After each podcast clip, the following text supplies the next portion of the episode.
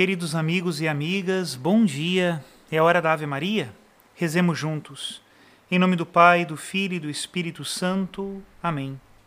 O anjo do Senhor anunciou a Maria, e ela concebeu do Espírito Santo.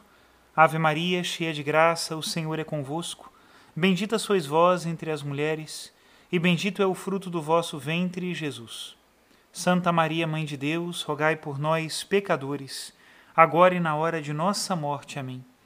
Eis aqui a escrava do Senhor, faça-se em mim segundo a vossa palavra. Ave Maria, cheia de graça, o Senhor é convosco. Bendita sois vós entre as mulheres, e bendito é o fruto do vosso ventre, Jesus. Santa Maria, Mãe de Deus, rogai por nós, pecadores, agora e na hora de nossa morte. Amém. E o Verbo de Deus se fez carne e habitou entre nós. Ave Maria, cheia de graça, o Senhor é convosco. Bendita sois vós entre as mulheres, e bendito é o fruto do vosso ventre, Jesus. Santa Maria, Mãe de Deus, rogai por nós, pecadores, agora e na hora de nossa morte. Amém. Rogai por nós, ó Santa Mãe de Deus, para que sejamos dignos das promessas de Cristo. Oremos. Infundi, Senhor, em nossas almas a vossa graça, nós o suplicamos, para que nós que conhecendo pelo anúncio do anjo a encarnação de Jesus Cristo, vosso Filho e nosso Senhor, cheguemos por sua paixão e morte de cruz à glória da ressurreição da carne, pelo mesmo Cristo nosso Senhor. Amém. Em nome do Pai, do Filho e do Espírito Santo. Amém. Queridos irmãos e irmãs, hoje nós vamos ler na liturgia a última parte do discurso do Pão da Vida. E por isso eu queria trazer a vocês uma reflexão que o Papa Bento XVI fez sobre o tema do pão no seu primeiro livro, Jesus de Nazaré. Penso que meditar sobre a tentação de Jesus Cristo no deserto e as outras duas histórias evangélicas sobre o pão nos ajudem a entender com mais profundidade o que Deus quer nos dizer a partir do pão. Escutemos. Depois de ter jejuado 40 dias e 40 noites, Jesus teve fome. O número 40 no tempo de Jesus possuía para Israel um conteúdo simbólico muito rico. Recorda-nos, em primeiro lugar, os 40 anos de Israel no deserto, que foi o período da sua tentação, bem como o tempo de uma especial proximidade de Deus. Fazem-nos pensar também nos 40 dias que Moisés passou no Monte Sinai antes de poder receber a palavra de Deus, as tábuas sagradas da lei.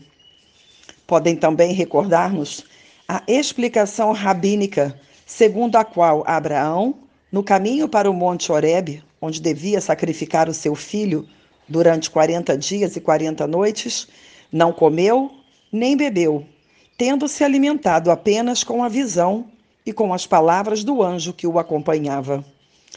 Já numa certa expansão da simbologia dos números, os padres consideraram o 40 um número cósmico, um sinal por excelência deste mundo. Os quatro fins do mundo circunscrevem o todo, e 10 é o número dos mandamentos.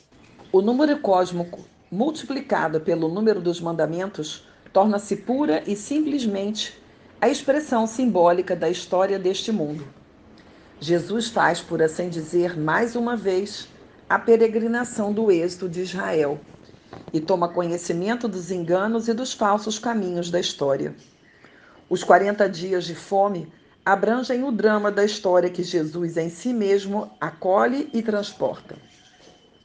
Se és o Filho de Deus, ordena que estas pedras se transformem em pão. Assim dizia a primeira tentação. As palavras, se és o filho de Deus, serão ditas novamente pouco depois pelos escarnecedores juntos da cruz.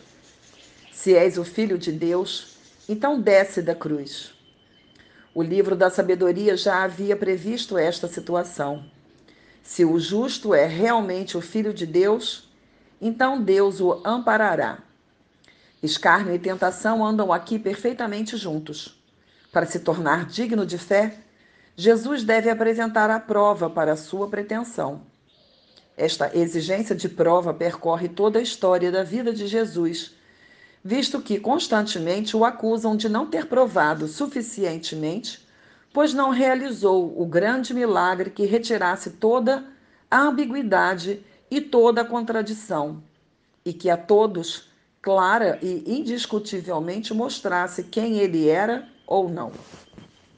E esta exigência a respeito de Deus, de Cristo e da Igreja tem sido constantemente mantida ao longo de toda a história. Se tu existes, ó Deus, então tu mesmo te deves mostrar. Então deves retirar as nuvens do teu escondimento e dar-nos a clareza que pretendemos. Se tu, Cristo, és realmente o Filho e não um dos iluminados, como sempre apareceram na história, então tu deves mostrar isso de um modo muito mais claro do que o fazes. Então tu deves dar à igreja, se ela verdadeiramente deve ser a tua, uma outra medida de clareza diferente daquela que na realidade tem. Este ponto é retomado na segunda tentação e forma o seu autêntico centro.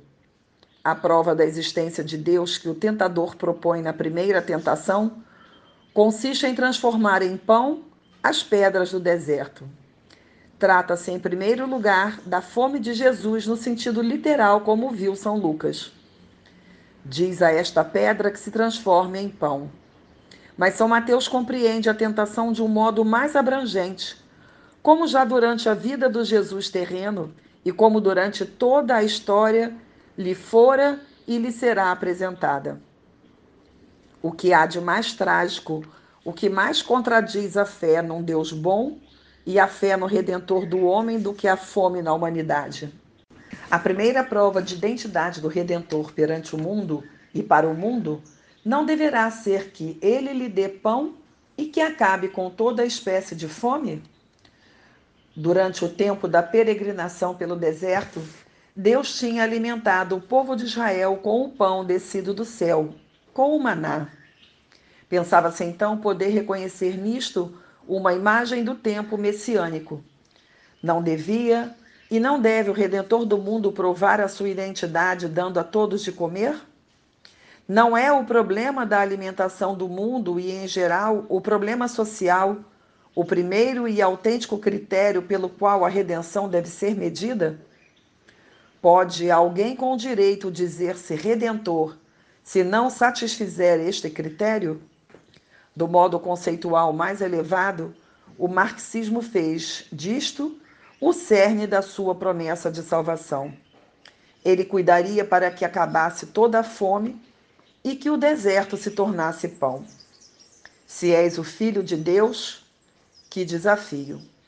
E não se deve dizer o mesmo à igreja.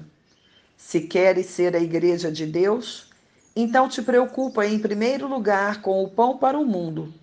O resto virá a seguir. É difícil responder a este desafio, precisamente porque insistentemente nos chega e nos deve chegar aos ouvidos e à alma o grito dos famintos. O tema do pão está presente em todo o Evangelho e deve ser considerado em toda a sua amplitude. Há ainda outras duas grandes histórias na vida de Jesus envolvendo o pão. Até aqui a citação do livro Jesus de Nazaré, de Bento XVI, e amanhã nós vamos meditar sobre as duas outras histórias de pão que aparecem nos Santos Evangelhos. Que Deus abençoe a todos. Em nome do Pai, do Filho e do Espírito Santo. Amém.